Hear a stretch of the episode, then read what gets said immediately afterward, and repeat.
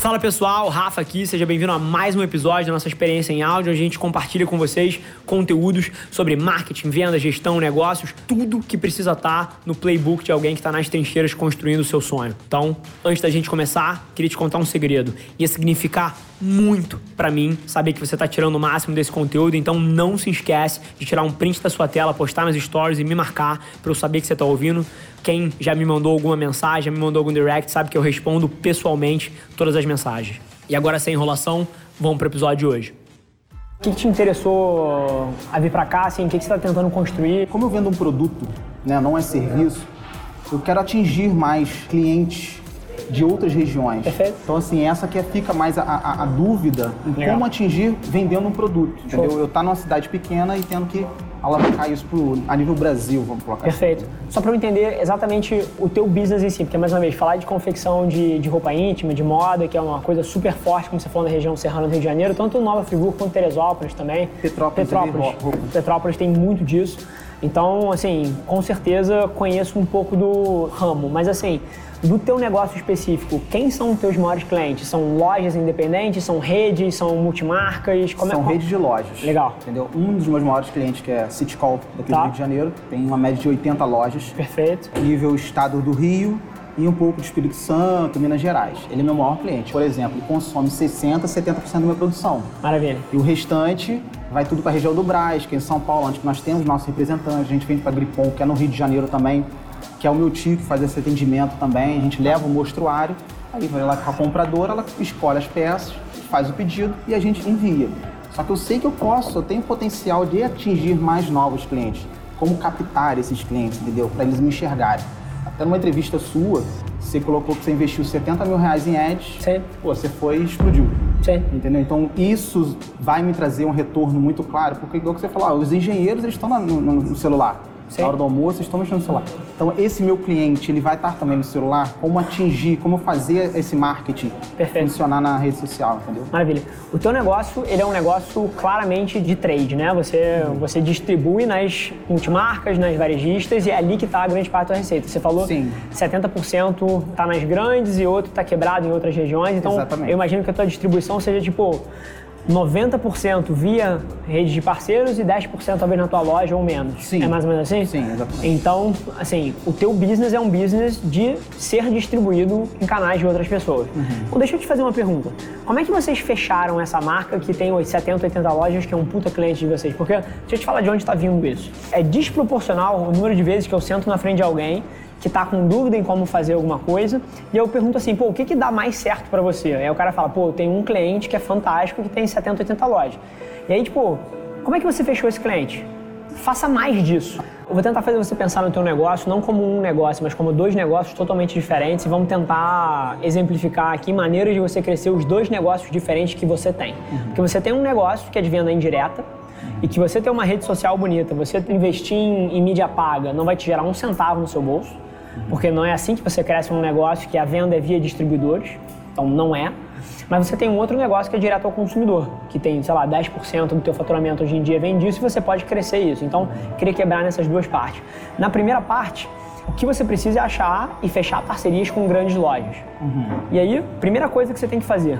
Isso que você falou, pô, por exemplo, Entrei em contato com uma loja aqui do Rio, pô, cacei lá as informações, achei a compradora, mandei um e-mail, mandei o nosso portfólio. Isso que você fez com esse cliente, o teu processo de venda B2B, ele é muito, e principalmente a Velar Media ainda é um negócio onde produção de conteúdo, você ter um, porra, um puta do Instagram, um conteúdo animal, isso vai despertar o olho de gerentes de marketing, porra, de diretores de marketing, de donos de empresas. Mas no seu negócio é uma parte muito pequena do negócio do varejista grande. Você tem pô, o sutiã da linha de 12 a 15 ou outra linha também. Então você é uma parte muito pequena do portfólio dele. Ele não vai estar te procurando. Uhum. Então esse é o primeiro ponto. Então eu não acredito para essa parte do negócio um belo de um conteúdo nas redes sociais e é super contraditório eu falar isso. Eu que falo que por digital é tudo, é, produção de conteúdo é a porta de entrada, mas tem certos mercados que outras abordagens têm mais alavancagem. Isso que você fez é o que você tem que fazer. Só que você me disse aqui que fez com semana passada. Uhum. Cara, provavelmente você tem que fazer com 75 vezes mais do que você está fazendo. Entendi. Então, dentro dessa parte do teu negócio, deixa eu quebrar isso em passos simples para você. Passo número um, criação de lista. Se você ficar fazendo o teu trabalho todo picotado, por exemplo, ah, achei essa empresa, vou lá e entro em contato, é, vou mandar o negócio e vou ficar esperando. Que é picotado, né? A gente chama de batching, quando você junta atividades que são similares. Você vai ser muito pouco produtivo. Então, como é que eu organizaria o teu tempo se você é a pessoa que vai tocar isso? Cara, criação de lista, passo um. Você vai entrar, vai procurar empresas no Google, usando ferramentas de, de prospecção, como LinkedIn, procurar empresas de varejo, essas coisas, vai criar uma lista de empresas que você quer trabalhar. Depois você entra no LinkedIn, no Google e vai procurar pessoas dentro dessas empresas com quem você quer entrar em contato. Então você vai achar quem é o comprador. Procura no LinkedIn, cara, vai estar lá, comprador Renner, comprador Riachuelo, comprador, eu não sei muito o nome de multimarca menor, né, mas é, você vai achar as multimarcas. Então, você vai criar essa lista com as pessoas que você quer falar. Depois, cara, você vai entrar em contato em massa com elas. E aí você vai provavelmente de 200 pessoas, 7 vão te responder. E dessas 7, 3 vão fechar uma nova parceria. E aí no próximo mês, guess what? São mais 75, que 7 vão te responder e 3 vão fechar. Então é um trabalho de criação de lista, de entrar em contato com eles. E aí a segunda parte, que é o que define se as pessoas vão querer ou não trabalhar com você, é o que você agrega para o negócio delas. Uhum. Não necessariamente um gerente de compras precisa querer trabalhar com você, a não ser que você faça ele querer ou faça ele enxergar valor. E aí uma analogia, gente. Por que, que um dono de uma empresa eventualmente quer contratar uma agência de publicidade, quer contratar uma agência de marketing digital? Porque ele quer aumentar vendas. Porque ele quer reduzir custo, que a operação dele hoje em dia de marketing é super cara, tem sete pessoas e é mega não produtiva e não gera resultado. Então ele quer eficiência, ele quer custo. E eu entrego isso. O que, que você entrega para uma multimarca? Pô, é uma linha de produto que eventualmente ele não trabalha ainda, então é mais um produto ali para ele ter uhum. é, no mostruário. Pô, bacana. Então vende nesse ponto de dor, nesse ponto de inflexão. Mas você precisa entender o que, que faz sentido uma multimarca trabalhar com você.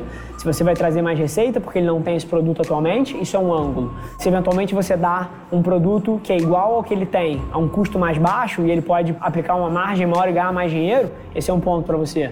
Então você precisa entender qual é o ponto onde você vai cutucar cada um deles. Mas, cara, isso que você fez com um, você precisa fazer com dez vezes mais e de maneira recorrente. A maneira que um negócio escala com outbound, que é o que você faz, que é ir atrás dos clientes, é recorrência. Tipo assim, você precisa ser consistente, ou você ou quem seja, né? Você precisa toda semana, porra, fazer um número de atividades, entrar em contato com um número de empresas, porque, cara, é, é matemática.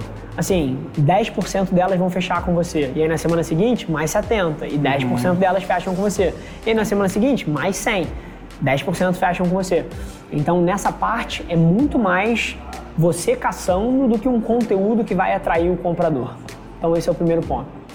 Agora, você tem um outro braço do negócio que atualmente não é muito representativo no teu negócio que é o lado de direto para o consumidor. Vocês Sim. falaram que vocês têm uma loja, criaram uma marca. Cara, e eu sou fascinado por essa abordagem. Porque qual é o grande lance? Se você volta 20, 30 anos atrás, a única maneira de você ganhar escala, a única maneira era através das multimarcas, era através das varejistas. Uhum. Um pequeno produtor, um médio produtor na região serrana do Rio de Janeiro nunca ia conseguir ter distribuição nacional. Nunca. Nunca. Mas você tem literalmente marcas hoje em dia de varejo Vou dar um exemplo de algumas aqui que são construídas nas costas por de influenciadores digitais. Os caras não têm loja física. Uhum. Qual é o nome da, daquela marca daquele Léo Picon mesmo que eu esqueci, que é ele da irmã dele? Esqueci agora, mas, mas enfim, cara, é uma marca. O moleque saiu na capa da HQ, que é uma das principais revistas de negócios é, do Brasil. E, porra, não tem loja física. É direct consumer. Mas como? Internet. Você faz parceria com influenciadoras da sua região para dar, por exemplo, lingerie de graça para elas, para pessoas de notoriedade, em troca delas postarem fotos com a, com a sua Isso, marca? Da minha região, não. Mas uma mãe entrou em contato com a minha esposa através do Instagram, porque ela viu nossa divulgação no Instagram. E eu não me recordo da região, não sei se é Minas. Aí nós enviamos, né? Minha esposa foi enviou alguns conjuntos e tiraram foto e, tipo assim, elas têm, sei lá, 40 mil, 50 mil seguidores daquela região. Então, Sim. isso traz, pô, retorno absurdo. Perfeito. Entendeu? E divulga a marca, faz stories, marca, coloca a marca lá, menina moça lingerie. Pô, é Perfeito. É muito... A mesma coisa que você está pecando provavelmente no lado B2B, de distribuição e abrir portas em revendas e multimarcas, você também está pecando no lado B2C, que é você está fazendo pouco do que dá certo. Uhum. Então, da mesma maneira que no lado B2B você precisa entrar em contato com 10 vezes mais empresas e de maneira constante, você precisa distribuir essas peças para essas influenciadoras 10 vezes mais. Então, tipo assim, entende quais são as regiões que você quer abrir, quais são os mercados mais interessantes para você. Pô, centro-oeste do Brasil é? Será? Goiânia, Minas Gerais, Uberlândia, é uma área, vamos supor aqui, que você quer abrir? Cara, pega lá, entra em Uberlândia, entra em Goiânia, entra naquela região, procura o teu público-alvo, entende quem ele é, se são meninas de 25 a 35, se são mulheres de 35 a 55, entende quem é o teu público-alvo. E cara, acha pessoas que tenham a atenção desse público, então blogueiras, influenciadoras, artistas, esportistas, pessoas notórias de alguma uhum. maneira. E cara, no DM entra ali, pô, tudo bom? Sou dono de uma marca aqui, achei o teu trabalho fantástico, teu conteúdo é fora de série, acho que tem muito a ver com os valores que a gente representa com a nossa marca Menina Moça aqui e queria te mandar uma ou duas peças para você ver se você gosta e manda essas peças para essa pessoa e manda para outra e cara, faz isso N vezes. Uhum. E enxerga isso como um investimento em marketing. Em vez de você colocar aquele outdoor que custa 4 mil reais na serra, cara, você gasta 4 mil reais de custo de produção para distribuir peças de lingerie para, porra, 100, 150, 200 influenciadores uhum. na região que você quer abrir. E aí, cara, nas costas disso, coisas que você pode fazer ainda é rodar Facebook Ads, Instagram Ads, naquela região onde você já está fazendo o trabalho das influenciadoras para as pessoas encontrarem a sua marca. Então ela já, ela já vai ter visto a blogueira postando, já a sua marca já não vai ser mais tão alheia para ela, e aí você ainda roda um ad convidando a pessoa a ir para o seu e-commerce e dar uma olhada. Uhum. O resto é um pouco mais técnico, cara, que seria pô, você saber rodar e comprar mídia muito bem, saber usar o pixel, saber fazer remarketing, isso tudo é um pouco mais técnico, mas o, o passo a passo para você começar, cara, é você fazer mais do que já está dando certo para você. Sim. Pelo alto custo, vamos colocar assim, de investimento no Ads, porque lá na nossa região tem muito e-commerce, mais voltado mais para fitness.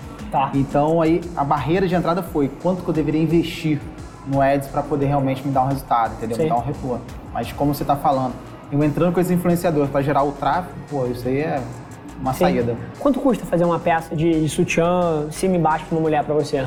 Custo? Cinco reais. Cinco reais. Cara, olha que loucura. Se você dá uma peça, eu não tô falando de você dar uma caixa lotada de peça, você pode dar uma caixa lotada de peça para alguém que tenha, porra, que seja muito interessante para você. Mas, cara, uma peça com um bilhetinho escrito à mão, numa caixinha bonita, vai te custar sete reais para você mandar. Cara, essa blogueira que tem 120 mil seguidores em Uberlândia, ela abre isso, cara, a quantidade de gente que tem autoridade, que tem audiência, que não tem parceria comercial nenhuma, é bizarra, é enorme. Ela recebe essa caixa, cacete, um bilhete escrito à mão, ela posta isso nos stories delas, que 30 mil pessoas veem. E, cara, marcando a sua marca. Cara, se você vender uma peça, você paga essa operação inteira. Sim. Olha que e isso é a definição de arbitragem. Isso nunca mais vai existir. Uhum. Daqui a 3, 4 anos, quando isso estiver mega saturado, todo mundo estiver fazendo, você não vai conseguir mandar uma peça, a blogueira não vai te postar. Uhum. Mas hoje em dia ela ainda posta. Cara, isso é uma oportunidade gigantesca. Gigantesca. Nós fazemos isso com os clientes. Bacana. coisa, quando faz a venda no Instagram. Ah, entrou lá no Instagram, comprou, mandamos a peça. Manda na caixinha, tudo bonitinho Aí a gente tem uma cartinha modelo que minha esposa fez, ela envia. Legal. Aí a gente tem bala personalizada que manda pro cliente. Aí essa cliente, quando ela recebe a mercadoria, ela faz um story, e marca a loja. Perfeito. Aí a gente faz isso com o influenciador, Perfeito. Pô, o retorno é Perfeito. Absurdo. Mas, mas eu não subjulgaria o, o, uso dos seus clientes pequenos, não. Porque esses uhum. micro-influenciadores, aquela menina, aquela mulher que tem 700, 800, mil, cara, são formas de influência muito poderosas. Muito poderosas. Então, se você consegue que metade delas queira postar quando recebe uma caixa tua, cara, isso é uma publicidade que não tem preço, porque é o teu cliente falando da sua marca. Uhum. Isso é absolutamente genial. Agora, o ponto todo é o que, que acontece quando ela te posta hoje em dia. Então, quando ela te posta e te marca, quando um influenciador te postar e te marcar, o que, que eles vão ver nesse sticker que eles vão ter dado o clique? O que, que eles encontram na tua página? Porra, o conteúdo desperta desejo, desperta, porra, que a mulher se sinta sexy, porque business de lingerie, assim, é isso. É desejo, é tentação, é sexy, é, é sex appeal, tem, tem esses valores inseridos por trás. Uma mulher, quando compra uma peça de lingerie, ela deseja essas coisas, ela quer se sentir bonita. Então, o teu Instagram precisa refletir isso. Uhum. Esse é o ponto. Se você tem os micro-influenciadores te postando toda vez que você vende, se você tem as influenciadoras te postando sempre que você vende, e na hora que eles vão para o seu perfil, eles encontram um conteúdo que desperta essas coisas, te garanto que ela vai clicar no link ali para ver o site. E aí, se você tem um e-commerce ali, cara, é uma venda que você fez. É. Cara, na parte do B2B de geração de negócio, cara, é fazer mais, entrar em contato com mais pessoas, entender o porquê que eles comprariam de você, ao mesmo tempo que você tenta aumentar o teu portfólio dentro daquelas empresas. No lado B2C é focar em influenciadores, mas enquanto você não tiver o e-commerce, fazer isso de maneira local. Uhum. E na parte dos teus distribuidores que estão não formalizados hoje em dia, é formalizar um programa de relacionamento com eles. Eu tenho certeza que isso tem capacidade de, cara, triplicar os resultados do teu negócio nos próximos 12, 24 meses. Pô, fantástico. Show? Top. Isso é fantástico. Esse foi mais um episódio da nossa experiência em áudio. E como eu já falei, eu adoraria saber que você está gostando do que a gente está compartilhando por aqui. Então não esquece, se você está tirando valor desse conteúdo, ia significar o um mundo para mim, que você tirasse um print da sua tela, postasse no Stories me marcando e aproveita para ir na sua plataforma favorita também e deixar um rating de cinco estrelas e um comentário lá, ajudando a gente a construir essa comunidade tão vibrante que move o Brasil para frente através do empreendedorismo e que fala desse Brasil que dá certo. É um prazer ter vocês comigo e a gente se vê no próximo episódio do podcast.